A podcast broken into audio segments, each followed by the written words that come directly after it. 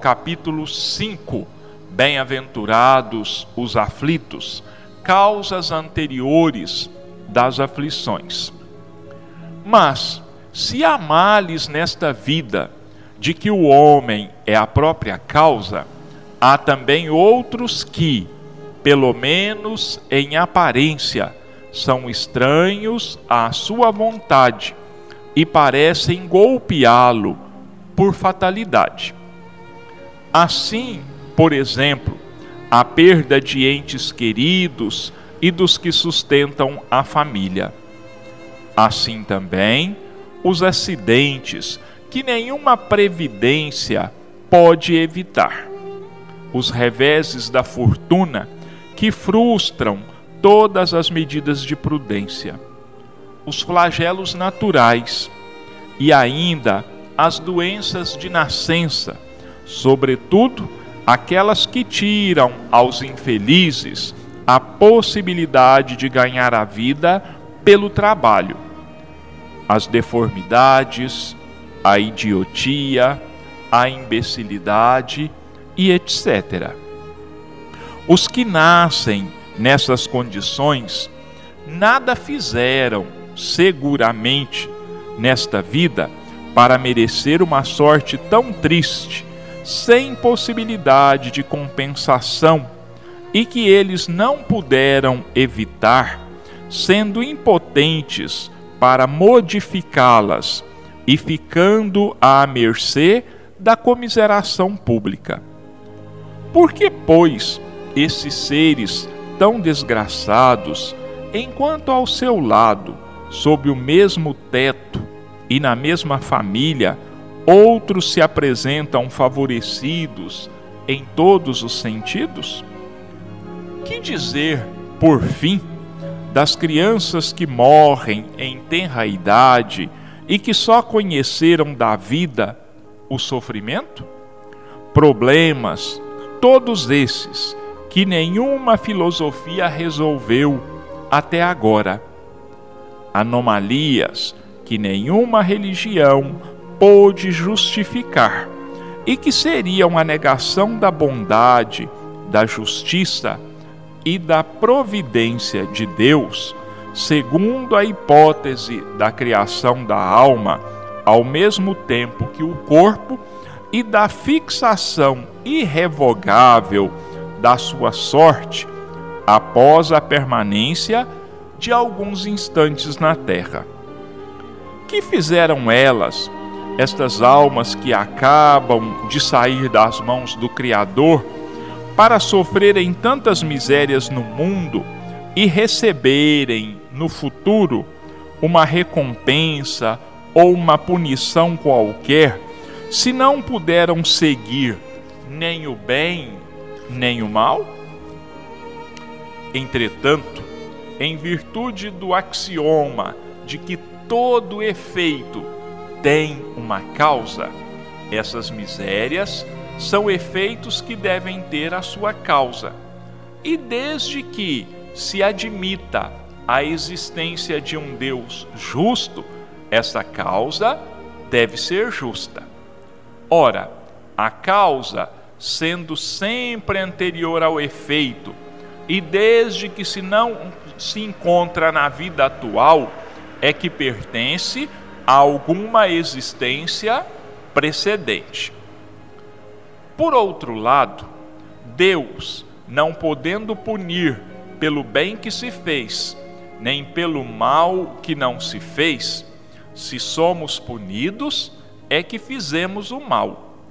E se não fizemos o mal nesta vida, é que o fizemos em outra. Esta é uma alternativa a que não podemos escapar e na qual a lógica nos diz de que lado está a justiça de Deus. O homem não é, portanto, punido sempre ou completamente punido na sua existência presente, mas jamais escapa as consequências de suas faltas. A prosperidade do mal é apenas momentânea. E se ele não espia hoje, espiará amanhã, pois aquele que sofre está sendo submetido à expiação do seu próprio passado. A desgraça que à primeira vista parece imerecida tem, portanto, a sua razão de ser, e aquele que sofre pode sempre dizer: Perdoai-me, Senhor, porque eu pequei. Os sofrimentos produzidos por causas anteriores são sempre, como os decorrentes de causas atuais, uma consequência natural da própria falta cometida. Quer dizer que, em virtude de uma rigorosa justiça distributiva, o homem sofre aquilo que fez os outros sofrerem. Se ele foi duro e desumano, poderá ser, por sua vez, tratado com dureza e desumanidade. Se foi orgulhoso, poderá nascer numa condição humilhante. Se foi avarento, egoísta, ou se empregou mal a sua fortuna, poderá ver-se privado do necessário.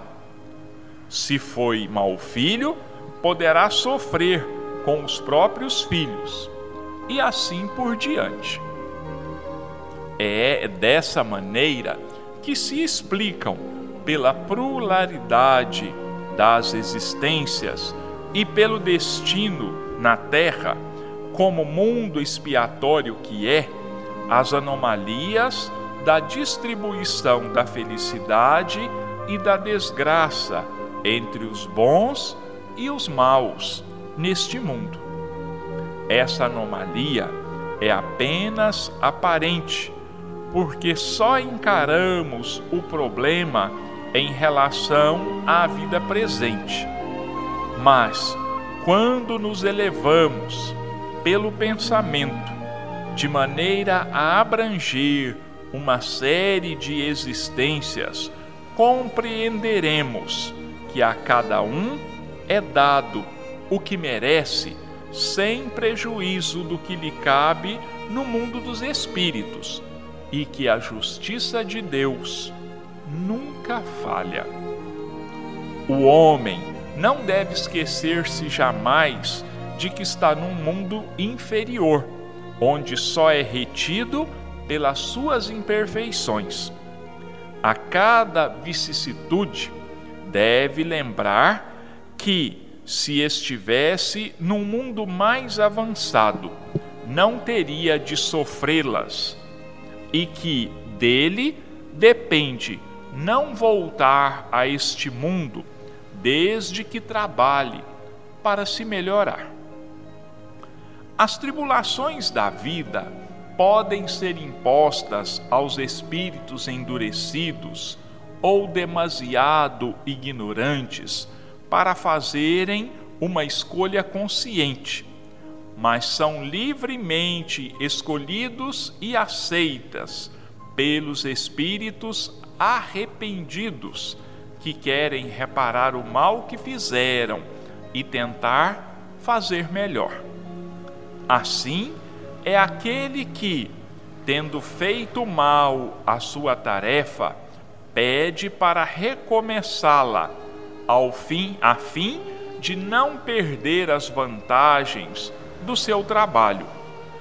Essas tribulações, portanto, são ao mesmo tempo expiações do passado que castigam e provas para o futuro que preparam. Rendamos graças a Deus que, na sua bondade, concede aos homens a faculdade da reparação e não o condena irremediavelmente pela primeira falta. Não se deve crer, entretanto, que todo sofrimento, porque se passa neste mundo, seja necessariamente o indício de uma determinada falta. Trata-se frequentemente de simples provas escolhidas pelo Espírito para acabar a sua purificação e acelerar o seu adiantamento. Assim, a expiação serve sempre de prova, mas a prova nem sempre é uma expiação. Mas provas e expiações são sempre sinais de uma inferioridade relativa, pois aquele que é perfeito não precisa ser provado. Um espírito pode, portanto, ter conquistado um certo grau de elevação, mas querendo avançar mais, solicita uma missão, uma tarefa pela qual será tanto mais recompensado se sair vitorioso, quanto mais penosa tiver sido a sua luta. Esses são, mais especialmente, os casos das pessoas de tendências naturalmente boas, de alma elevada, de sentimentos nobres, inatos, que parecem nada trazer de mal de sua precedente existência e que sofrem com resignação cristã as maiores dores, pedindo forças a Deus para superar, suportá-las sem reclamar. Podem-se, ao contrário, considerar como expiações as aflições que provocam reclamações e levam o homem à revolta contra Deus. O sofrimento que não provoca murmurações pode ser, sem dúvida, uma expiação, mas indica que foi antes escolhido voluntariamente do que imposto. É a prova de uma firme resolução, o que constitui sinal de progresso. O sofrimento que os espíritos não podem aspirar à perfeita felicidade enquanto não estão puros. Toda mancha lhes impede a entrada nos mundos felizes. Assim, acontece com os passageiros de um navio tomado pela peste, aos quais fica impedida a entrada numa cidade, até que estejam purificados. É nas diversas existências corpóreas que os espíritos se livram, pouco a pouco, de suas imperfeições. As provas da vida fazem progredir quando bem suportadas. Como expiações, apagam as faltas e purificam. São o remédio que limpa a ferida e cura o doente. E quanto mais grave o mal, mais enérgico deve ser o remédio. Aquele, portanto, que muito sofre, deve dizer que tinha muito a espiar e alegrar-se de ser curado logo. Dele depende, por meio da resignação, tornar proveitoso o seu sofrimento e não perder os seus resultados por causa de reclamações, sem o que teria de recomeçar. Bom, meus irmãos, então, olha bem, causas anteriores das aflições são muitas vezes essas dores, essas tragédias que nos alcançam mesmo que nós tenhamos envidado todos os esforços para evitá-las. Mesmo que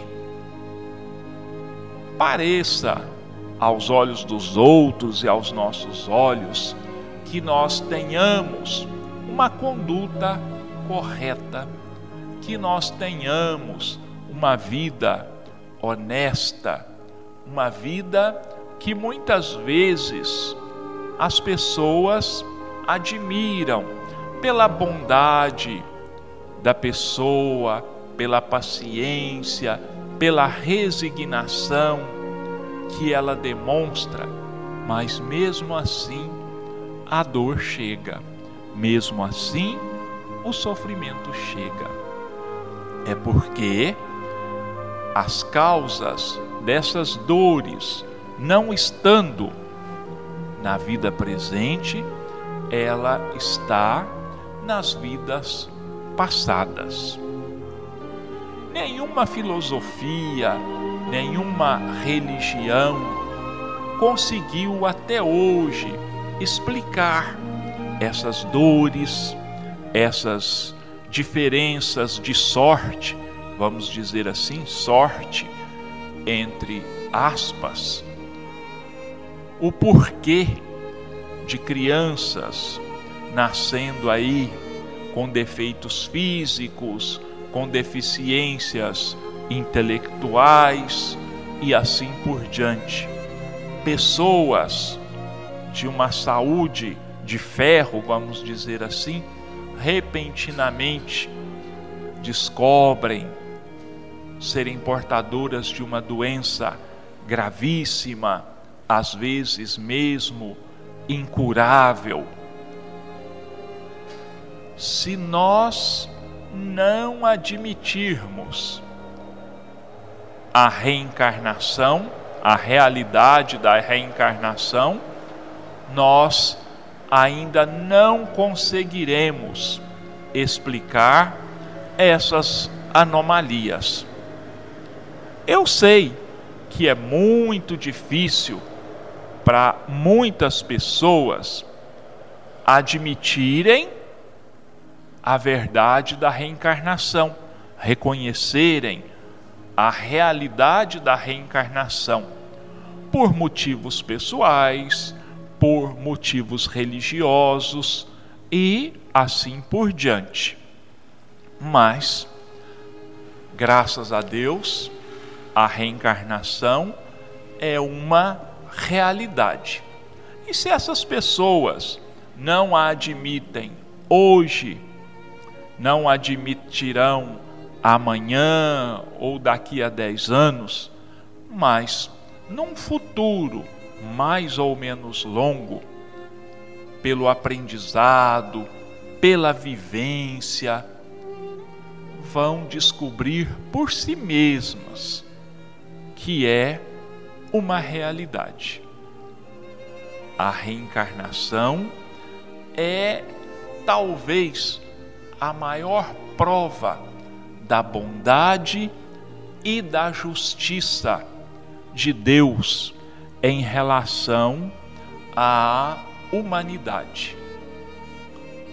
Então, meus irmãos, ficam aí as ponderações de Kardec ficam aí para todos nós, todas essas razões, todos esses argumentos apresentados, para que nós possamos pensar sobre eles, para que possamos raciocinar, para que possamos fazer um exercício de comparação entre as duas crenças, a que admite a reencarnação e aquela que não a admite e até mesmo a combate.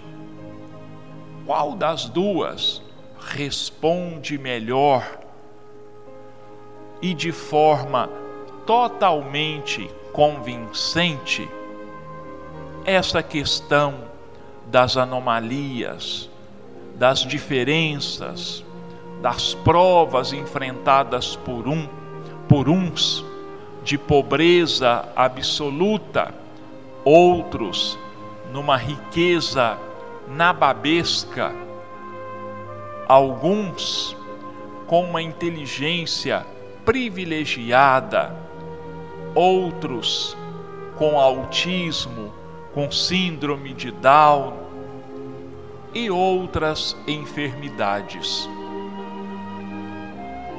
Sei que muitos vão dizer assim: mistério são coisas que só Deus pode responder. Mas só para encerrar esse bloco, eu deixo aos nossos irmãos a seguinte o seguinte questionamento, a seguinte pergunta: entre todos os atributos de Deus estão a justiça e a bondade. Então eu pergunto: onde está se manifestando a justiça e a bondade de Deus. Quando ele castiga alguns, como se diz, imerecidamente, já nascem sofrendo, e outros já nascem em berço de ouro, têm uma vida material esplêndida, sem nenhum tipo de necessidade material. Por que nascem numa mesma família alguns com quase ares de santidade, de angelitude, e outros trazem em si instintos tão baixos, tão negativos, que muitas pessoas os classificam sim como verdadeiros demônios. A causa disso está em Deus? Então eu torno a perguntar: onde a bondade e a justiça de Deus, então, nesses casos? Bom, nossos irmãos, nós é, terminamos aqui os comentários do primeiro bloco da, do nosso programa de hoje. Então vamos agora para a segunda parte do nosso, do nosso comentário. Hoje nós vamos ler o último capítulo do livro Sinal Verde, André Luiz e Francisco Cândido Xavier. É pequeno parágrafo, mas de uma importância muito grande, tanto que eu trouxe aqui outro texto para complementar esse pequeno parágrafo de André Luiz. Capítulo 50. Ante a oração. Acatemos na oração a presença da luz que nos descortina a estrada para a vida superior, sem prevalecer-nos dela, a fim de queixar-nos de outrem ou espancar verbalmente seja a quem seja, quando a nossa comunhão com Deus e com a espiritualidade superior não seja possível em lugar à parte, que seja no silêncio do coração, conforme a recomendação de Jesus. Então, André Luiz diz para nós que a prece é um canal de comunicação que nós abrimos em direção a Deus, em direção a Jesus, em direção à espiritualidade. E que nós precisamos nos lembrar de que a prece não é apenas um momento de petitórios sem sentido, mas principalmente um momento em que nós pedimos, rogamos a Deus aquilo que nós necessitamos, mas implicitamente nós estamos dizendo a Deus assim: vou fazer a minha parte, vou fazer aquilo que me compete, para que eu possa conseguir aquilo que eu estou pedindo. Então a prece não tem como objetivo nos acomodarmos à espera de um milagre. Não é isso. A prece é um momento em que nós pedimos a Deus forças, inspiração, para que possamos buscar aquilo de que nós necessitamos, aquilo de que nós precisamos. E nos lembrarmos de que nós devemos pedir a Deus, se Deus é espírito, nós devemos pedir a Deus coisas espirituais, coisas para o nosso espírito, forças, paciência, resignação, tolerância e assim por diante. Porque as coisas materiais nós as conseguimos com o nosso trabalho. Porque se bastasse rezarmos e as coisas caíssem no nosso colo, nós sequer teríamos aprendido a andar até hoje porque estaríamos sempre parados no mesmo lugar, esperando que os milagres de Deus chegassem até nós.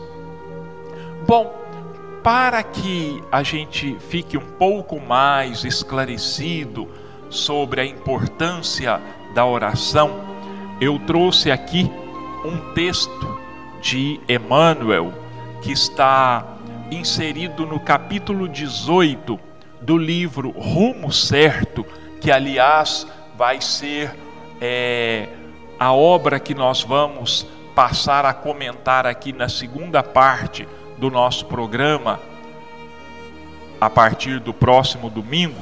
Só que eu escolhi, vou começar do capítulo 1, mas hoje eu quis aqui o 18 porque ele vem de encontro a, ao que nós precisamos analisar sobre a oração que André Luiz nos esclarece. Então, livro Rumo Certo, Psicografia de Chico Xavier, autoria do Espírito Emmanuel, capítulo 18. Pelo nosso tempo, eu não vou comentar, eu vou apenas ler. Capítulo 18: Petição e resposta. Entre o pedido terrestre e o suprimento divino, é imperioso que funcione a alavanca da vontade humana com decisão e firmeza para que se efetive o auxílio solicitado. Buscando as concessões do céu, desistamos de lhes opor a barreira dos nossos caprichos próprios. Suplicamos no mundo, Senhor, dá-nos a paz. Se persistirmos, no entanto, a remoer conflito e ressentimento, cozinhando mágoas e esquentando desarmonia, de certo que a tranquilidade só encontrará caminho para morar conosco quando tivermos esquecido as farpas da dissensão. Imploramos, Senhor, dá-nos saúde. Se continuamos, porém, acalentando sintomas e solenizando quadros mentais enfermiços, é indiscutível que o remédio só terá eficácia em nosso auxílio quando estivermos decididos a liquidar com as ideias de lamentação e doença. Pedimos, Senhor, dá-nos prosperidade. Mas se teimamos em dilapidar o tempo, reclamando contra o destino e hospedando chorosas rebeldias, é forçoso reconhecer que só adquiriremos progresso e reconforto quando largarmos queixa e azedume, concentrando esforço em melhoria e trabalho. Rogamos, Senhor, dá-nos compreensão. Se prosseguirmos, entretanto, censurando e criticando os outros, a descortinar faltas alheias, sem cogitar das próprias deficiências, é óbvio que só atingiremos a luz e a segurança do entendimento quando nos voltarmos sinceramente para dentro de nós mesmos, verificando que somos tão humanos e tão falíveis quanto aqueles irmãos dos quais nos julgávamos muito acima. Confiemos em Deus e supliquemos o amparo de Deus. Mas, se quisermos receber a bênção divina, procuremos esvaziar o coração de tudo aquilo que discorde das nossas petições, a fim de oferecer desligou, a bênção, a bênção divina, clima de aceitação, base e lugar. Olha, meus irmãos, eu disse que não ia comentar por causa do nosso tempo, realmente, mas não tem como não falar alguma coisa. Olha que clareza, olha, observem, meus irmãos, que objetividade nessas palavras de Emmanuel. Ele está dizendo: nós pedimos, muito bom, precisamos, temos necessidade, mas temos necessidade também de fazermos a nossa parte. E a necessidade de fazermos a nossa parte talvez ainda seja mais importante e maior do que a própria petição, porque o próprio Jesus já disse que Deus sabe das nossas necessidades antes mesmo que nós saibamos delas. Então, meus irmãos, fica aí mais uma página de elevação e de esclarecimento, de consolo e de educação moral, para que nós possamos mentalizar, para que nós possamos analisar. E agora, agradecendo a Deus e a Jesus, aos espíritos amigos, por todas as bênçãos dispensadas a cada um de nós.